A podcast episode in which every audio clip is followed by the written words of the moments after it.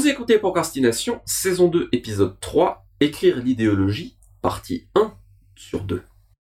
Podcast sur l'écriture en 15 minutes. Parce que vous avez autre chose à faire, et qu'on n'a pas la science infuse. Avec les voix de Mélanie Fazi, Laurent Jeunefort, et Lionel Debus.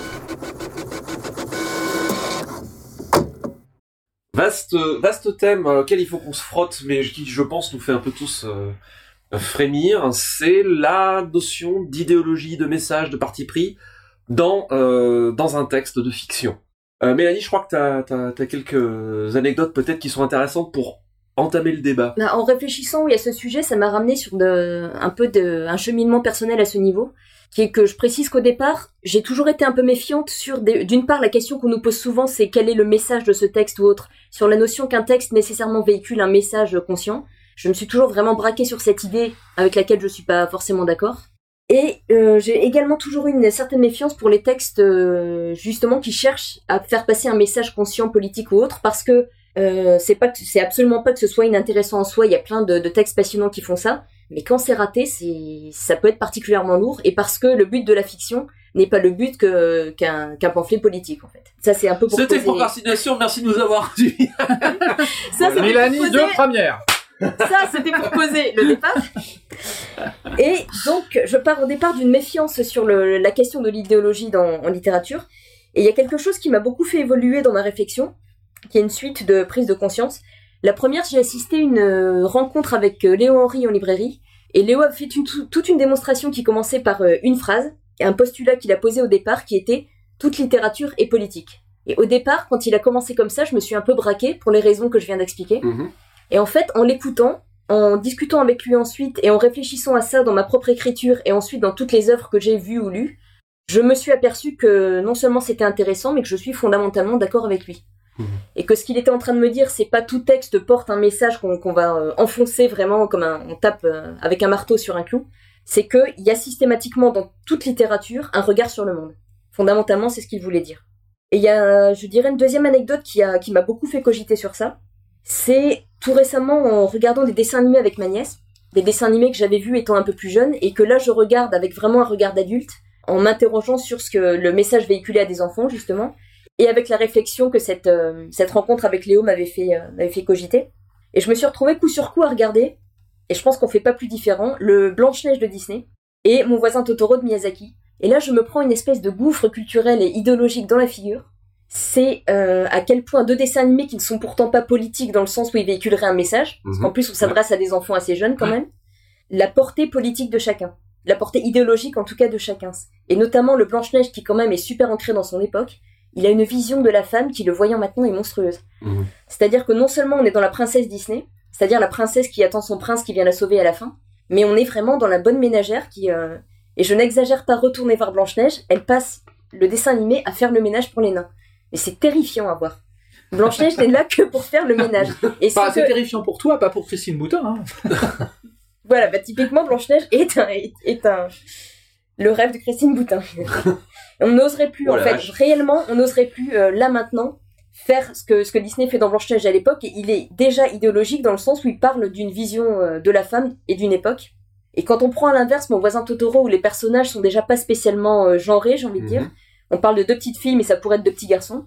On n'est pas du tout dans un rôle sexué qui est attribué, et on est dans, une espèce de message d'ouverture, de tolérance, de curiosité, de respect pour la nature, et vraiment d'ouverture à tout ce qui nous entoure. Et je vois pas de gouffre idéologique plus grand qu'entre ces deux-là. Et ça m'a, vraiment confirmé que, effectivement, même euh, des récits qui ne sont pas conçus comme politiques disent finalement des choses sur une culture, sur un pays, sur une époque, et sur la vision du monde qu'a le créateur au moment où il écrit cette histoire. Je sais pas si vous êtes d'accord avec ça. Oui, je, je, je, je, je suis là. En fait, je, m'interroge toujours, en fait. Parce que euh, évaluer l'idéologie, c'est quelque chose de, de, de très subjectif. C'est comme la morale, d'ailleurs. Oui. C'est exactement ce que tu dis pour les Disney. Mm. C'est-à-dire que il y a une dissonance morale aujourd'hui euh, euh, par rapport à des, à, des, an- à des vieilles fictions. Mais ça s'est toujours posé.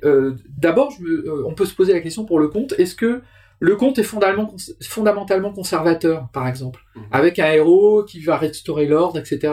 Voilà. Est-ce que, ou alors est-ce que au contraire, euh, comme certains théoriciens euh, d'il y a une cinquantaine d'années, est-ce que le conte permet aussi de présenter euh, ce qui s'écarte de la norme? Mhm. Donc, euh, donc c'est ambivalent. Le conte, il est ambivalent. Et, euh, et dans le roman moderne, on a, euh, on a conservé cette ambivalence en fait. Quand on a un personnage qui fait quelque chose, on peut, on peut l'interpréter de manière euh, différente. Et c'est ça qui fait la profondeur du texte. Et donc c'est ça qui permet d'introduire des, des, des dissonances idéologiques d'une certaine manière. Voilà, cette, cette problématique, elle est euh, d'abord, elle est au cœur de la science-fiction en fait. Euh, donc euh, moi, ça m'a, l'idéologie a toujours été euh, un- une, une problématique SF. Donc c'est quelque chose à laquelle je suis plutôt accoutumé via les genres, par exemple. C'est-à-dire, par exemple, quand on fait de l'utopie ou de la dystopie, on est au cœur de, de l'idéologie. Ça va dénoncer euh, des régimes totalitaires. euh, Des... Donc on est frontalement dans des, ré- dans des récits euh, politiques. Le space opéra, de quoi va parler le, le- le space opéra? C'est quoi le cadre du, du space opéra? Le cadre du space opéra, ça va spatialiser une expansion. Mhm. Une expansion, donc euh, l'expansion, elle est au cœur d'une certaine idéologie qui est celle de la colonisation ou de la décolonisation quand on dénonce, etc. Donc on est, euh, on est dans l'idéologie, dans le point de vue. Le roman Catastrophe moderne, il va nous parler d'écologie. Elle est essentiellement écologique, ça va, par- ça va nous parler du réchauffement climatique, des OGM, euh, des... donc on est dans un, dans un, on est dans l'idéologie.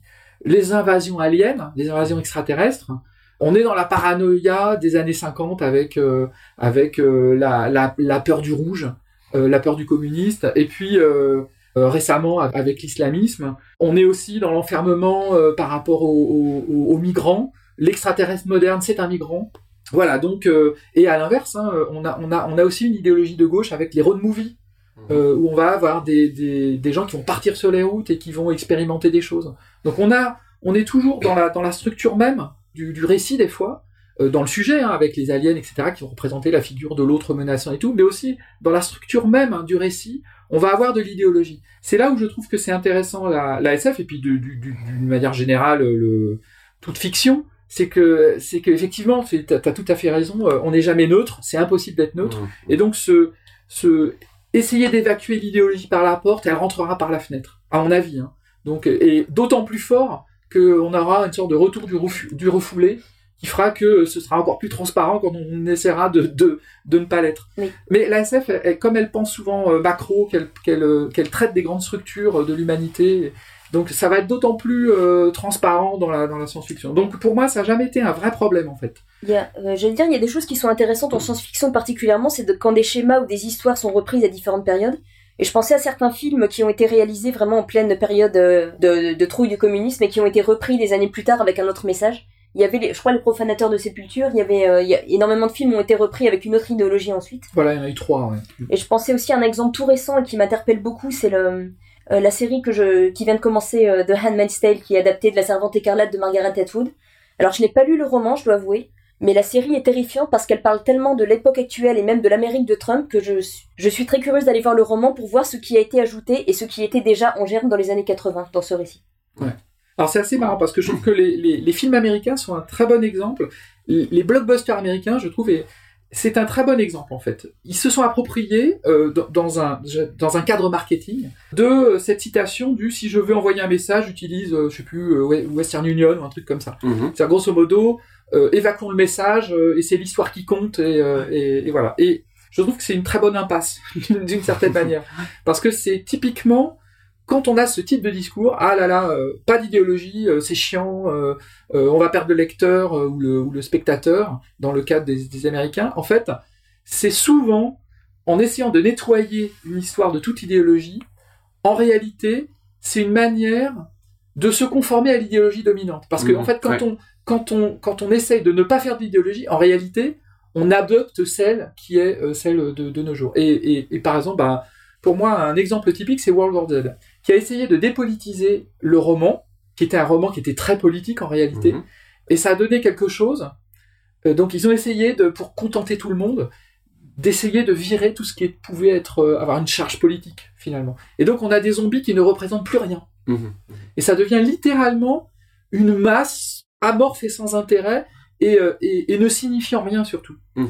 Donc j'ai trouvé que c'était très intéressant d'un roman très intéressant qui, qui va générer son inverse sous prétexte justement d'essayer de plaire au plus grand nombre. Mhm. Et je pense en plus que si on, si on essaie de plaire au plus grand nombre et qu'on s'aligne sur ce qu'on pense que veulent les spectateurs à un moment donné, justement, on le fait à un moment donné. On Oui. s'adresse à des spectateurs d'un, enfin, d'un pays, d'un contexte, d'une époque, et on va leur parler de leur peur du moment, de le, Mhm. de, même de leur loisir du moment, etc. On, on est toujours dans une époque. Ouais, bah, je suis entièrement d'accord avec tout ce que vous venez de dire sur le, le, le- il y a un truc qui, euh, sur, pour prolonger sur le, genre, comme tu le faisais, euh, Laurent, avec la SF, c'est vrai que la fantasy, euh, comme elle est, on vous avez parlé du conte avant, comme la fantasy est quand même descende naturellement du, conte, la fantasy a fréquemment eu le, reproche d'être un genre conservateur parce qu'il s'agit de sauver le monde et de revenir à l'ordre ancien, ce qui est totalement faux, parce qu'on en parlera avec le monomythe, mais si on prend ne serait-ce que l'archétype de Tolkien, le Seigneur des Anneaux décrit le, un changement d'âge, justement. Donc, euh, alors, c'est vrai qu'il y a eu une fantaisie euh, extrêmement conservatrice, voire euh, assez désagréable quant au, au modèle, euh, aux modèles sociaux, mais tous les genres, euh, quels qu'ils soient, et pas que dans l'imaginaire, sont à un moment coupables de ça. euh. je pense que ce qui, euh, j'ai eu un peu le même, le même, le même cheminement que toi, Mélanie, quand on a, on a choisi ce, ce thème-là je me suis dit mais non euh, la fiction euh, non non moi je je fais pas d'idéologie parce que justement pas de littérature à message etc et je me suis finalement rendu compte que c'était absolument faux et que je me racontais un, un très joli mensonge euh, qui est que bien sûr on écrit forcément du point de vue où l'on est du point de vue social en tant qu'individu et dans l'époque dans laquelle on est. Et je me suis dit que je me mentais d'autant plus que il y a un truc qui me paraît assez très important euh, aujourd'hui quand on écrit euh, euh, bah, euh, du point de vue euh, qui est le mien et de celui de beaucoup d'auteurs, c'est que je suis un mâle blanc cis hétérosexuel. Et que par conséquent le premier truc auquel il faut faire gaffe, c'est comme on dit en anglais, hein, c'est de vérifier son privilège, c'est-à-dire vérifier de quel point de vue en tant que justement appartenant plus ou moins inconsciemment euh, à la, ce qui est aujourd'hui la classe dominante, je pense qu'il y a une responsabilité supplémentaire de s'interroger sur en quoi le point de vue, ce point de vue-là, qui est mon point de vue de, euh, dominant, peut impacter les représentations conscientes ou inconscientes que j'ai. Concernant euh, bah, justement tout ce qui n'est pas euh, ce à quoi j'appartiens. Et, et je pense qu'il y a une, une responsabilité supplémentaire à laquelle il faut avoir conscience, dont il faut avoir conscience quand on écrit pour interroger potentiellement ses présupposés ce qui est d'autant plus important euh, dans, euh, dans la littérature de, de, l'imaginaire où l'on parle de l'autre. Euh, Il y, a une- y a une citation, j'ai pas été foutu d'en retrouver la source, mais il y a un truc qui m'avait beaucoup marqué quand Orson Scott Card, qui, quand on suit son blog notamment au lendemain, au, tournant des années 2000, euh, présentait un certain nombre de vues ultra conservatrices sur le 11 septembre, la guerre en Irak, etc. Orson Scott Card, connaissant ce point de vue-là, dit un truc qui pour moi est extrêmement important, il faut surtout pas mêler le, pamphlet à la fiction. Parce qu'on se retrouve avec un mauvais pamphlet et de la mauvaise fiction. Je Euh, crois que c'est ça. euh, Enfin, s'il y avait un conseil, euh, ce serait celui-là en fait. oui, voilà, exactement. Et je pense que la, la fiction, tout en ayant conscience qu'il y a, on, on est dans euh, dans l'esprit du temps et qu'on écrit de ce point de vue, il faut avoir, je pense que la fiction est toujours meilleure quand elle n'essaye pas d'apporter des réponses avec ses grosses bottes en disant je fais de la littérature un message, mais quand elle se rappelle qu'elle est de la littérature, qu'elle est un divertissement et qu'elle est là. C'est ce que j'aimerais humblement essayer de faire et c'est ce que et parce que c'est ce que j'aime lire. Quand elle interroge, quand elle pose des questions, quand en mettant justement, en confrontant avec le maximum d'honnêteté possible, euh, c'est aussi, on, l'a un peu abordé dans l'épisode en, en parlant d'écriture de l'altérité, euh, en mettant, en, en confrontant des points de vue différents, et c'est de là que naissent les questions, et en invitant autant que possible le lecteur à simplement se forger ses propres réponses là. C'est-à-dire quand elle n'est pas, euh, quand elle ne fournit pas un discours, mais quand elle, elle essaie, avec le maximum d'honnêteté intellectuelle possible, en prenant en compte que l'auteur est quelqu'un d'imparfait, quand elle essaie d'ouvrir des questions et des portes. Donc c'est un épisode qui a généré beaucoup de discussions, donc il sera en deux parties. On se retrouve dans 15 jours pour la deuxième partie.